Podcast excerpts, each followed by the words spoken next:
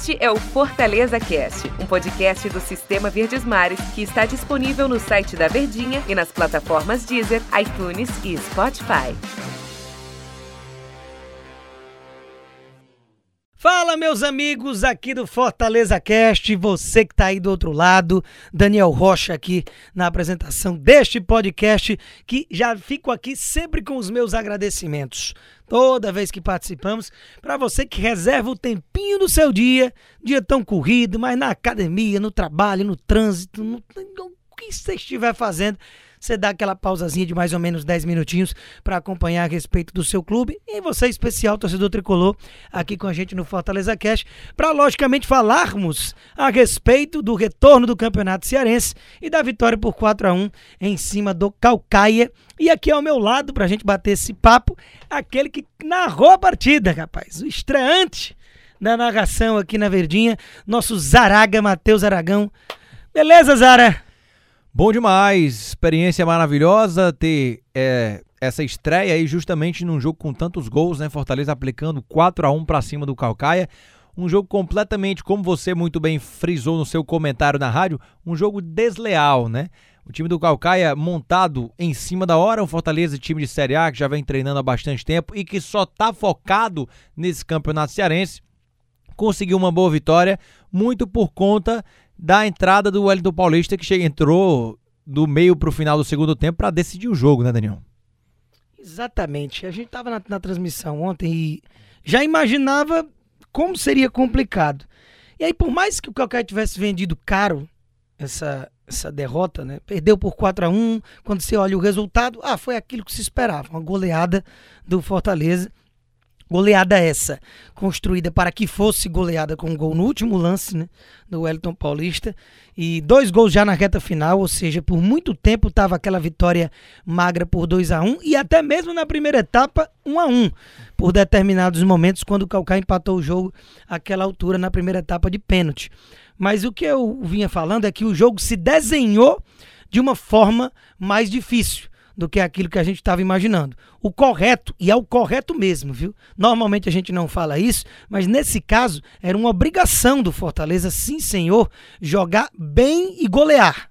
Fortaleza jogou sozinho, com todo respeito a todos os garotos que durante a transmissão passei a tra inteira a transmissão frisando como foram guerreiros, como se tem que parabenizar e valorizar o que o Calcaia fez. E, e até emocionaram bastante a gente, né, os garotos do Calcaia, pelas suas pelo seu jogo em campo, não dá pra dizer que a gente se emocionou com o jogo do Calcaia, mas pelas palavras, né? A gente imagina um momento tão difícil que esses caras estão vivendo em pandemia, paralisação. A gente teve exemplos aí do jogador que tinha passado sete anos sem ter uma partida como profissional e voltou para atuar pelo Calcaia. O, o Endel, que fez o gol do time, é, tinha acabado de perder o pai para Covid, deu um depoimento muito emocionado. O, o, o Austin, que foi para mim o nome da partida, goleiro do Calcaia, pegou demais, é, dedicou para a filhinha dele recém-nascida. Vocês sabem que o jogador de futebol dos times de menor expressão também tem muita dificuldade. Você ter que criar uma filha nessa situação, principalmente com esse Covid. Então o Calcaia foi bem guerreiro, viu, Daniel? Demais, demais, demais. Então, salvo todas essas ponderações que a gente faz aqui também fez durante o jogo, e é preciso sim exaltar. Até mesmo o Elton Paulista saiu de campo falando que era uma vergonha o Calcaia ter que jogar dessa forma, com três dias de treinamento, enquanto os caras já estão ali há tanto tempo no batente, um nível físico e técnico de total deslealdade, como a gente frisou algumas vezes durante a transmissão, né? Salvo tudo isso, a gente está falando de um time de terceiro ano seguido na primeira divisão, com jogadores renomados, toda uma expectativa e que, que até o fim do mês que vem vai ter o Cearense como futebol para se focar, né, em entregar realmente as atenções. Então, um manjadinho para o Fortaleza tem esse peso maior e tinha que, encarando um adversário dessa forma, atropelar. Não foi bem um atropelo durante alguns momentos do jogo, por mais que o placar seja elástico de 4 a 1 e também exatamente fazendo aqui a crítica ao Fortaleza, mas também exaltando a grande entrega da rapaziada do Calcaia, o Washington realmente o goleiro foi o craque dos craques, né? Eu votei no Wellington Paulista porque eu acho bem difícil dar o prêmio para o cara que tomou quatro gols. Mas foi um prêmio realmente para o cara que fechou o gol. Tomou quatro, mas poderia ter sido 15. Não fosse as grandes defesas do Washington. Né? É verdade, Daniel. E assim, a gente fala de Campeonato Cearense, que é no momento a única competição que o Fortaleza está disputando, e é justamente o momento que tem para fazer os seus últimos testes, né? Porque no fim do mês começa Brasileirão, e aí, meu amigo, não tem tempo para teste. É é, é, um querendo comer o outro, é só jogo, é só jogo difícil. A estreia, inclusive, um dos jogos mais difíceis do campeonato contra o Atlético Mineiro lá fora. Então, é uma boa oportunidade para você testar alguns jogadores que não vinham tendo tanta oportunidade, como é o caso do Isaac, que entrou e deu duas belas assistências para o Wellington Paulista, como é o caso do Pikachu, que foi titular que veio para ser titular, mas ainda não tinha conquistado esse espaço, entrou como titular, e aí o Wellington Paulista fica no banco, aí o Wellington Paulista entra e resolve. Então, você tem essas nuances que num jogo com, como esse, contra a equipe do Calcaia, que era muito fragilizada, você ainda pode se dar o luxo de errar, como o Fortaleza errou e fez um pênalti, levou um gol, mas teve a qualidade, teve a superioridade e não podia ser diferente para poder fazer o resultado.